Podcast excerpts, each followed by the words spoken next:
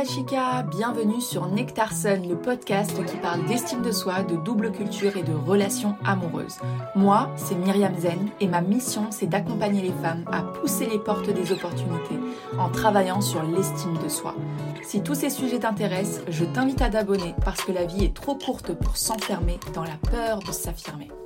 Salut Tika, j'espère que tu vas bien. Alors, on se retrouve aujourd'hui pour la partie 2 sur la tromperie, l'infidélité, l'adultère. Appelle-le comme tu veux. On va parler de ça aujourd'hui, on va parler des conséquences, on va parler des causes, d'une cause en particulier. Je répondrai aussi à vos questions sur la tromperie que vous m'avez posées sur Instagram. Et on terminera cet épisode avec un ou deux témoignages. Je veux te dire que ça fait deux fois que je j'enregistre cet épisode parce qu'au moment, alors qu'il n'y avait pas de bruit ce matin, au moment où je veux enregistrer, il y a un bruit sourd qui se fait, je ne sais pas d'où il sort. Enfin, c'est pas grave, on va commencer tout de suite. Je me suis isolée dans la chambre la plus éloignée et on commence tout de suite. Alors, la première chose que je veux vous dire, je veux parler des causes. Et l'une des causes, et ça c'est vraiment spécifique aux hommes, je veux en parler parce que j'ai trouvé euh, la théorie hyper intéressante. C'est une explication qui concerne les hommes, euh, c'est une explication qui vient du livre The Broken American Male. Et l'auteur part du principe que notre société est construite comme une pyramide, et donc nous voyons que la partie émergée de la pyramide. Nous ne voyons pas les chemins souterrains. Nous voyons le succès des hommes, qu'elles soient financières, professionnelles, personnelles, etc., ce qui donne l'impression pour la plupart des hommes qu'ils sont eux-mêmes des ratés.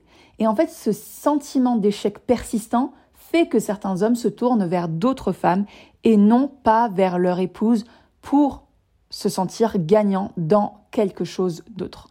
En fait, l'auteur, il explique que si un homme ne voulait que du sexe, il irait voir des prostituées. Mais ce n'est pas le cas. Il explique en prenant une métaphore qui est hyper intéressante et que je veux te partager là. Il prend l'exemple des cathédrales d'Europe. En fait, les cathédrales d'Europe, elles sont construites de deux manières différentes. La première manière, ça consiste à placer la structure de soutien géante au milieu. Et c'est souvent ce que l'on voit. Et il prend cette image pour illustrer qu'un homme peut avoir sa femme, qui est son soutien principal, qui est l'un des grands piliers de son sens de l'identité, de son estime de soi. Elle l'aide à maintenir la structure entière de qui il est. D'accord? Et donc, il part du principe que ça c'est sain, que c'est son âme sœur. Et puis, il y a les autres cathédrales qui, sont, qui ont quelque chose qu'on appelle un arc-boutant. Il s'agit de garder l'espace creux et d'y faire entrer le plus de personnes possible dans cette cathédrale. Alors, on soutient la structure avec des contreforts qui la soutiennent de l'extérieur. D'accord? Et il prend cet exemple-là en disant que certains hommes sont creux et vides à l'intérieur.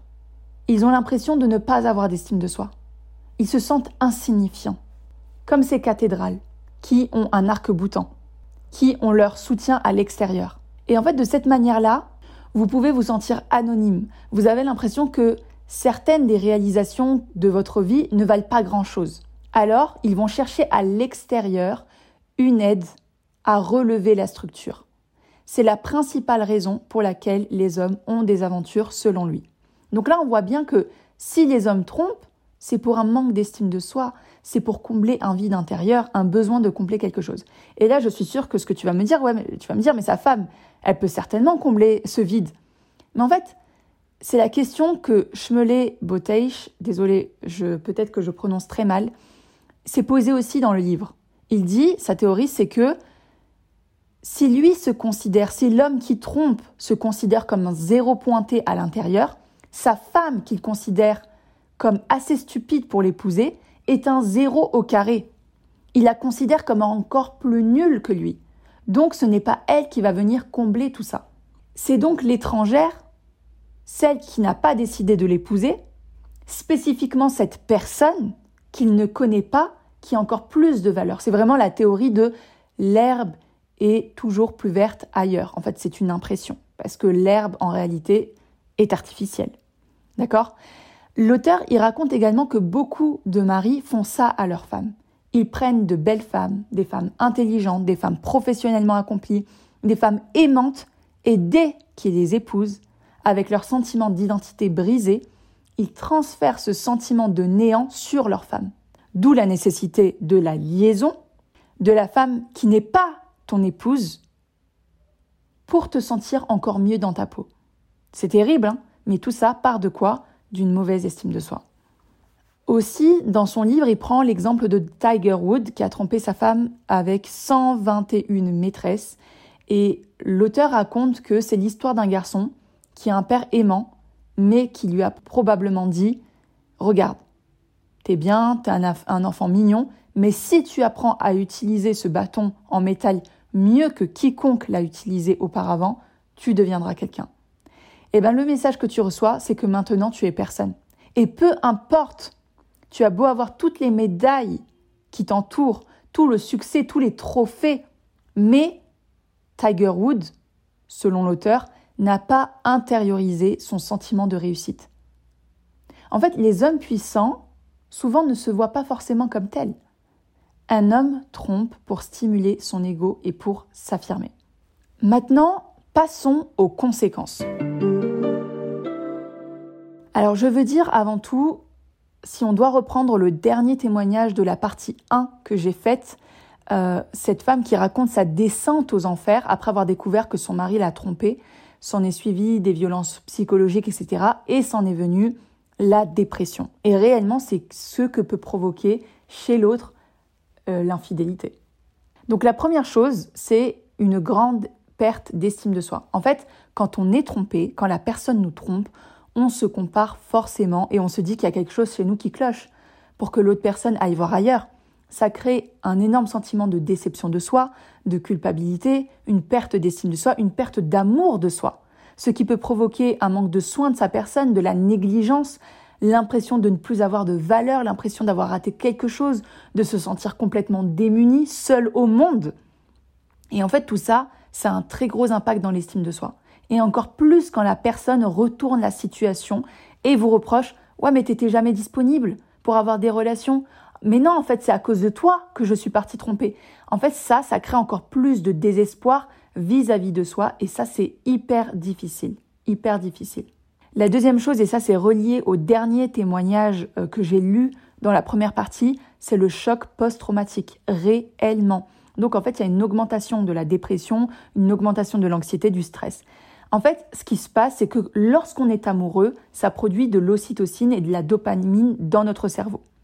Donc ça, ce sont des, euh, neurotransmetteurs euh, qui sont liés à l'amour, qui sont liés à l'attachement, qui sont liés au plaisir, d'accord? Et l'infidélité peut perturber les voies qui provoquent la libération de ces produits chimiques dans notre cerveau. L'infidélité, elle peut provoquer des symptômes qui sont similaires au stress post-traumatique de la rupture de la relation. Et certains symptômes, même courants, peuvent inclure des flashbacks, des cauchemars, des obsessions à propos de l'événement. Et réellement, les personnes qui passent par là, elles passent aussi, quand elles sont dans la, dans la phase de guérison, par les étapes du deuil. Par, c'est les mêmes étapes du deuil. Quand quelqu'un meurt, quand on déménage, quand on se sépare par exemple de ses parents, c'est les mêmes étapes. Aussi, c'est quelque chose dont on ne parle pas suffisamment, mais le fait d'avoir trompé peut générer du mal à s'engager dans une relation future. Oui, évidemment, parce que on a du mal à faire confiance, on a peur d'être trahi de nouveau, on a du mal à s'ouvrir, on a du mal à être vulnérable. Et il est très difficile de s'attacher quand on n'est pas vulnérable, parce que c'est avec notre vulnérabilité qu'on peut avoir des points de, de compréhension chez l'autre, etc. Et en fait, ça, ça vient de la blessure de trahison.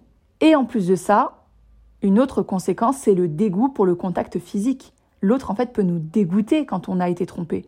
Il peut nous dégoûter et ça peut créer réellement du dégoût, moins de relations sexuelles, etc.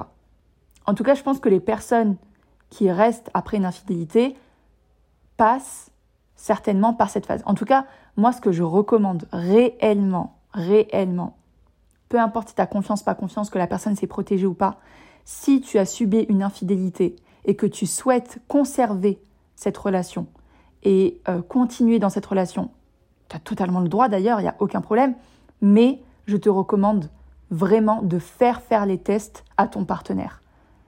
On ne sait jamais.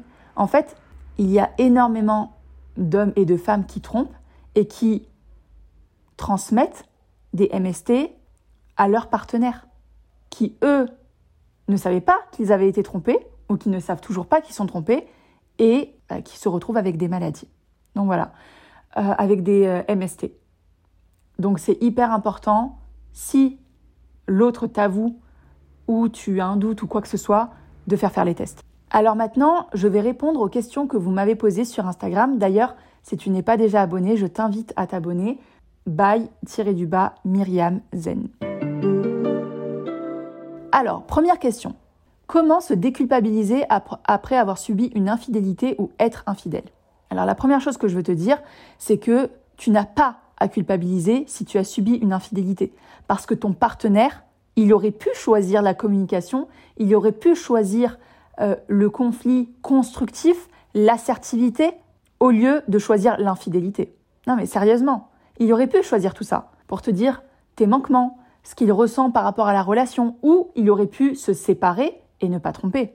Mais il a choisi la tromperie. Donc c'est pas à toi de culpabiliser par rapport à ça. D'accord? Ce n'est pas à toi de culpabiliser par rapport à ça. En revanche, si tu souhaites continuer dans la relation, il est très important de savoir qu'est-ce qu'on fait de bien dans la relation et qu'est-ce qu'on peut améliorer. Par contre, si tu as été infidèle, alors là, c'est toi d'essayer de comprendre pourquoi tu es allé vers ce comportement-là et de faire en sorte que ça ne se reproduise pas. Qu'est-ce qui t'a poussé à ça en fait? Qu'est-ce qui t'a poussé à ça? Et s'il y a besoin de consulter, le faire, ne pas avoir peur.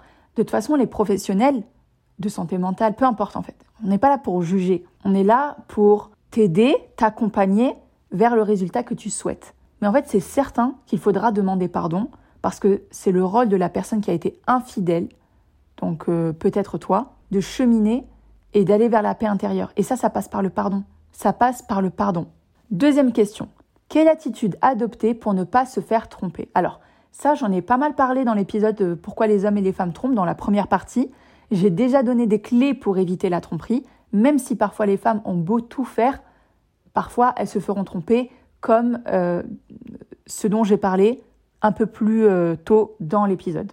Alors pour récapituler ce que j'ai dit, la première chose c'est de travailler sur la relation en soi vérifier que les besoins de toi et de ton partenaire sont bien comblés. Deux, d'éviter de dater des hommes et des femmes qui sont arrogants, qui ne sont pas agréables, qui ont une très mauvaise estime d'eux-mêmes, qui ne sont pas sympas. Aussi, éviter de dater des personnes qui ne savent pas gérer leur satisfaction immédiate, qui ne savent pas différer leur satisfaction immédiate, voilà, qui sont, enfin, qui se comportent un petit peu, désolé des termes, mais c'est un peu ça aussi, qui se comportent un petit peu comme des animaux. En tout cas, là, je parle vraiment de la, de la tromperie, de l'adultère, donc euh, d'avoir une relation sexuelle avec une autre personne alors qu'on est engagé ailleurs. Aussi, c'est d'éviter les gens qui n'ont pas une morale solide. Ça n'a rien à voir avec la personne si elle croit en Dieu ou pas en Dieu. Ça, c'est pas, c'est pas ça en fait. C'est quelles sont ses valeurs. Les valeurs fortes amoindrissent les risques de tromperie. Aussi, tu peux éviter les gens qui sont dans des situations où il est difficile de gérer la tentation. Par exemple, quand la personne boit beaucoup, qu'elle sort énormément, qu'elle va à beaucoup, beaucoup de fêtes, de soirées dans les strip clubs, etc. Voilà. Et puis, enfin, éviter les gens qui ont un passif d'infidèle parce que euh, ça, ça a été prouvé par les euh, études. Elles ont plus de chances d'être infidèles. Voilà. Question suivante. Refuser de montrer son téléphone à son partenaire fait partie des red flags? Alors, oui, mais ça, c'est totalement personnel. Après, je ne pense pas qu'il faille demander le portable de ton partenaire parce que chacun a sa vie privée, chacun a son jardin secret. Mais en fait, tu peux déjà le savoir. Si ton partenaire ne laisse jamais traîner son portable, qu'il a des réactions assez bizarres avec son téléphone, qu'il va vite verrouiller en ta présence, ça peut être des signes. Je pense que là, la question à se poser, c'est OK, je vais pas demander où est-ce que je peux voir ton portable Non. Mais la question que tu peux demander, c'est est-ce qu'il y a des choses que je devrais savoir que tu ne me dis pas? Ça, c'est une question que tu peux poser. Et puis ensuite, tu vois en fonction de la réaction. Alors oui, tu peux être face à une personne qui ment, mais vraiment, moi, je te dis, ne t'inquiète pas, parce que je suis persuadée que si tu dois savoir quelque chose, tu le sauras d'une manière ou d'une autre. Vraiment, pour euh, avoir écouté mes coachés, en... elles ont su des choses, mais d'une manière, mais vous ne pouvez même pas vous imaginer, euh, c'était quasiment impossible. Franchement, c'est pour ça que c'était quasiment impossible de savoir et elles ont su parce que quand Dieu veut que tu saches, tu sauras, tu vois. Pour moi, je pars de ce principe-là. Prochaine question. L'infidélité, pour quoi faire? Alors, comme je l'ai dit plus haut dans le premier épisode, pour les femmes, pour trouver de l'affection, de l'amour, de la tendresse, là où il n'existe pas dans leur couple. Pour les hommes, très souvent pour assurer leur ego et parce qu'au fond, ils n'ont pas une bonne estime d'eux-mêmes. Mais je développe toutes ces questions beaucoup plus dans, le euh, dans la première partie de, de l'épisode sur l'infidélité. D'accord? Donc je, te, je t'encourage à aller l'écouter. Question suivante. C'est quoi être infidèle, même si tu trompes pas sexuellement? Quelle est la limite? Alors, ça, c'est propre à chacun.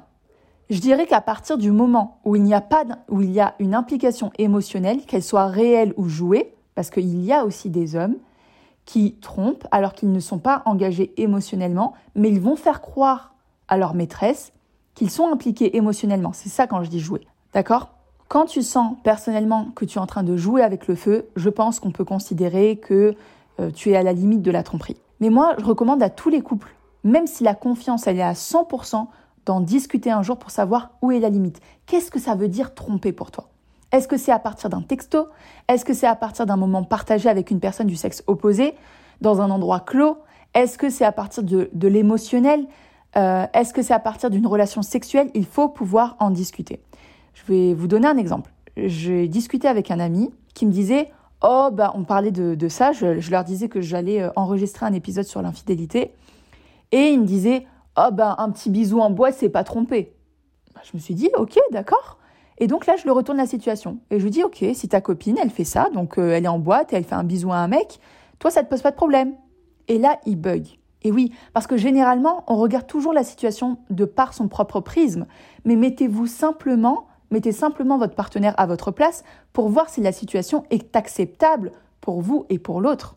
Et oui, et là, vous allez, vous allez savoir où sont vos limites en réalité vous allez, savoir où est votre limite en termes de tromperie. D'accord? Prochaine question. Pourquoi ce problème d'être infidèle et ne pas se séparer tout simplement de son conjoint? Parce que l'homme, avec un grand H, veut tous les avantages sans les désavantages. Il veut toujours l'affection de sa femme ou de son homme sans la colère de celle-ci. Il veut conserver sa famille et avoir sa maîtresse à ses côtés. Il veut avoir la tendresse de sa femme et la relation sexuelle de sa maîtresse. Il veut le sexe, l'affection et ne pas se faire prendre. Ah ben ça non. Il veut les bons côtés sans les mauvais côtés. Il veut les 100% en ayant deux partenaires, l'une qui couvre 90% et l'autre les 10% restants. Mais quand sa femme qui couvrait les 90% le quitte pour infidélité, alors il se rend compte que le mieux est l'ennemi du bien. Voilà. Et ça vaut aussi pour les femmes. Hein. Là, j'ai parlé pour les hommes parce que c'était plus simple à exprimer, mais ça vaut aussi pour les femmes, évidemment. C'est pour ça que c'est beaucoup plus simple pour certaines personnes d'être infidèles que de se séparer. Ça demande plus de courage de, se séparer que d'être infidèle. Prochaine question. Peut-on pardonner? Alors, bien sûr que c'est possible de pardonner, mais il faut comprendre qu'il y a deux catégories. Il y a ceux qui pardonnent pour retrouver la relation d'avant, qu'ils ne retrouveront peut-être euh, jamais. Il y a ceux qui pardonnent sans oublier, et là, chaque dispute, la personne qui a été trompée va remettre le sujet sur la table. En gros, quand on remet le sujet sur la table indéfiniment, c'est qu'on n'a pas vraiment pardonné. Mais bien sûr, il y a beaucoup de femmes et d'hommes qui pardonnent leur partenaire pour conserver la relation, et ça se passe bien, ça se passe plutôt bien, d'accord? Donc euh, bien sûr que c'est possible de pardonner. Prochaine question. Est-ce que des fois, être un peu infidèle, c'est pas dans le sang, du genre un trait de caractère? J'ai trouvé ça très intéressant. Alors, être un peu infidèle, qu'est-ce que ça veut dire aussi, tu vois? Un peu infidèle. Est-ce qu'on est infidèle ou on n'est pas? Alors, de par mes recherches, euh, j'ai fait euh, quelques recherches par rapport à ça et c'est compliqué. Parce qu'il n'y a pas beaucoup de recherches, ou en tout cas euh, de personnes sur lesquelles on a fait les recherches qui ont été interrogées, ou en tout cas analysées. Mais en tout cas, la tromperie, elle peut être absorbée par vos parents, vos frères, vos sœurs, votre famille, parce que grâce aux neurones miroirs, on apprend par imitation. Si on a vu nos parents gérer leur vie d'intérieur, leur histoire en trompant, il se peut que l'enfant, une fois adulte, intériorise et se comporte de cette manière-là. Il y a aussi une autre théorie. C'est une étude qui a été réalisée en 2010 par des chercheurs de l'université Brighamton à New York. Ils ont constaté que les participants qui possédaient un type spécifique de gène, le DRD4, étaient plus susceptibles de tromper. Alors ce gène-là, il est lié à quelque chose appelé le polymorphisme du récepteur de la dopamine DRD4, alias le gène à la, recherche de sensations fortes, qui a été également désigné comme le gène responsable de l'alcoolisme et de la dépendance au jeu. Alors même si vous êtes prédisposé au gène du frisson, c'est comme ça qu'on l'appelle, ça ne signifie pas nécessairement que tu vas agir selon tes impulsions. Attention, d'accord?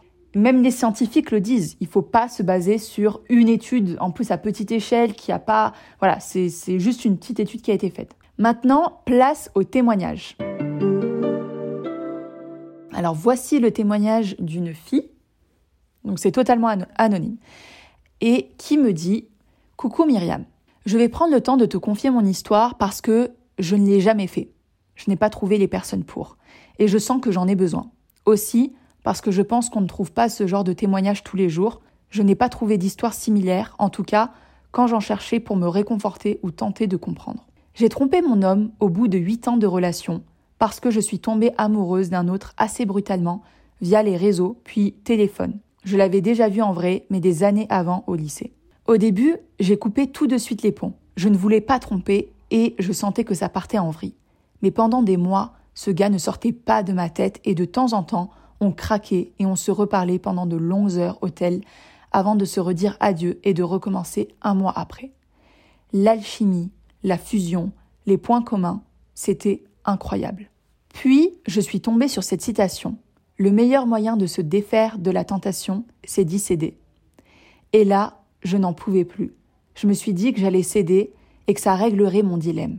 Soit ça me calmerait, j'arrêterais de l'idéaliser, je réussirai à passer à autre chose, soit au contraire, je quitterai mon homme pour lui. J'ai donc passé un jour qui s'est transformé en une semaine, confinée chez ce nouveau gars pendant le Covid. Échec. Je suis tombée encore plus amoureuse, mais j'aimais toujours mon homme. Je n'arrivais tellement pas à faire un choix que j'en pleurais tous les jours. J'ai même eu des problèmes de santé liés à ça. J'ai refait l'erreur une seconde fois car il me manquait énormément et que j'étais toujours confinée toute seule sans mon homme. À l'époque, chacun vivait chez ses parents. Finalement, mon homme l'a appris et j'espérais qu'il me quitte pour ne plus avoir à faire un choix. Mais contre toute attente, il nous a laissé une chance. Il n'a jamais été aussi fort de toute sa vie. Il nous a sauvés. Il m'a obligé à écrire mes adieux à ce nouveau gars, à le bloquer de partout et à partir vivre avec lui en vacances pendant un mois dans une autre ville en Airbnb. C'était notre dernière chance. Mon amant m'a aussi aidé en ne cherchant pas à me recontacter. Je me suis dit qu'il n'avait pas un dixième de la détermination de mon homme qui, lui, méritait que je me batte autant que lui pour nous sauver. Je lui devais au moins d'essayer de toutes mes forces d'oublier l'autre. Ça a fonctionné. On s'est reconstruit sur le temps. Au bout de quelques mois, on a décidé de vivre ensemble. Au bout d'environ deux ans, on était à peu près guéris. Aujourd'hui, ça fait onze ans et on vient d'acheter un appartement. Je mesure toute ma chance. Ça nous a permis de revoir complètement notre couple. Et ça finit ici parce que j'ai oublié de screenshotter le reste. Et quand je suis partie sur la conversation, elle avait supprimé les messages. Mais voilà, c'est euh, un exemple de pardon de la part de son homme qui lui a pardonné. Et c'est finalement c'est très beau parce qu'aujourd'hui ils ont des projets ensemble, ils ont avancé malgré ça. Et je pense en fait que ça vient de beaucoup de communication et de beaucoup de compréhension. Voilà. Merci en tout cas de m'avoir partagé ton témoignage. Deuxième témoignage. Hello, c'est une femme. Je t'écris mes témoignages de trompée et trompeuse. Merci pour ce que tu fais, je suis ton profil depuis peu, depuis le podcast de la culture du hook-up, très inspirant. Je te remercie. Alors, elle commence en disant Je me suis fait tromper par plusieurs personnes. Le dernier, c'était une relation toxique. Je me faisais manipuler. J'ai appris qu'il m'avait trompé après l'avoir quitté et demandé de partir de ma maison, et il me faisait me sentir affreusement coupable. Durant notre relation, il me répétait tout le temps Tu ne trouveras jamais quelqu'un comme moi qui ne trompe pas. Quand on m'a dit qu'il m'avait trompé, je me suis sentie instantanément libérée d'un poids, de son emprise. J'étais en joie. J'aurais jamais imaginé être heureuse de savoir une telle chose. Ça ne m'a donc jamais affectée, bien au contraire. Pour l'autre personne qui m'a trompée, c'était à une époque où je faisais tout le temps la fête, je buvais beaucoup, c'était comme si tout était irréel. Je ne me suis jamais posé cette question du pardon. Je l'ai trompé aussi comme réponse. Puis, on s'est quitté par la suite pour d'autres raisons. Donc, j'imagine que c'était pardonné. J'ai trompé donc cet homme qui me trompait avec plusieurs personnes, pas comme une vengeance, mais plutôt comme une réponse à sa tromperie, je pense. D'ailleurs, je ne sais pas s'il l'a su. Je n'ai pas de regrets aujourd'hui.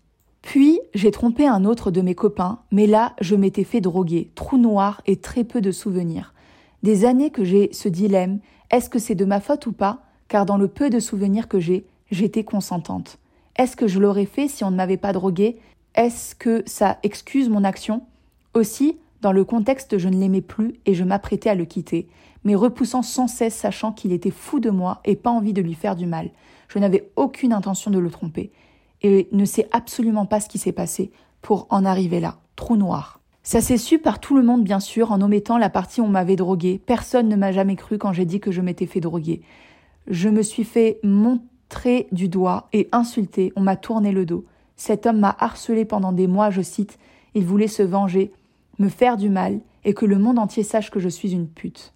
Quelques années après, je me suis excusée sincèrement, lui aussi. On a parlé et on s'est mutuellement pardonné mais ça m'a pris sept ans à me pardonner et surtout à arrêter d'avoir honte. Ok, je ne me rendais pas compte que c'était autant long en écrivant ça dans mes notes. Merci, je crois que ça m'a fait du bien d'écrire ces choses-là. Merci à toi, merci beaucoup à toi de, me partager euh, ton histoire. C'est intéressant de voir euh, que les femmes, se... c'est plus un comportement de femmes de tromper par vengeance. Réellement, c'est plus un comportement de femmes.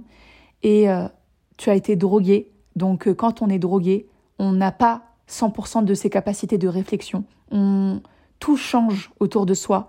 Donc euh, tu dois absolument te pardonner, arrêter de culpabiliser, arrêter d'avoir honte de ce qui s'est passé parce que tu as été drogué dans cette deuxième situation, tu vois. Et je pense que tu dois faire la paix dans tes relations amoureuses parce que on voit bien qu'il y a eu des blessures qui ont été accumulées, accumulées, des relations qui ne sont pas saines. Et donc, euh, j'espère aujourd'hui que tu vas pouvoir soit te, enfin, te reconstruire avec toi-même, mais aussi euh, te reconstruire sainement dans de belles relations. En tout cas, merci beaucoup de m'avoir partagé ton témoignage. Maintenant, si tu souhaites aller plus loin, je t'invite à t'abonner aux emails ensoleillés. Ce sont des emails que j'envoie tous les jeudis ou vendredis, parfois ça m'arrive, et où je donne un maximum de valeur pour mettre du soleil dans ta vie. Par exemple, le dernier email que j'ai envoyé, c'était 8 choses que les Colombiens m'ont appris sur moi et sur la vie. Confiance en soi, plus, plus, plus. Il y a un autre mail que j'ai écrit qui s'appelle La Norvégienne, l'adultère et le nouvel album de Hamza. Et enfin, j'ai écrit un autre mail, trois règles pour cesser de vouloir tout contrôler dans son couple. En tout cas, tout est dans les descriptions de l'épisode et c'est gratuit. Si tu as aimé cet épisode et le podcast, n'hésite pas à t'abonner et à partager à tes amis autour de toi, dans ta story, en me taguant. Et moi, je te dis à mercredi prochain. Hasta luego, chica! Les jours passent et se ressemblent. Peu à peu, l'amour grandit. Avec le temps, toujours ensemble. Toi et moi, c'était pour la vie.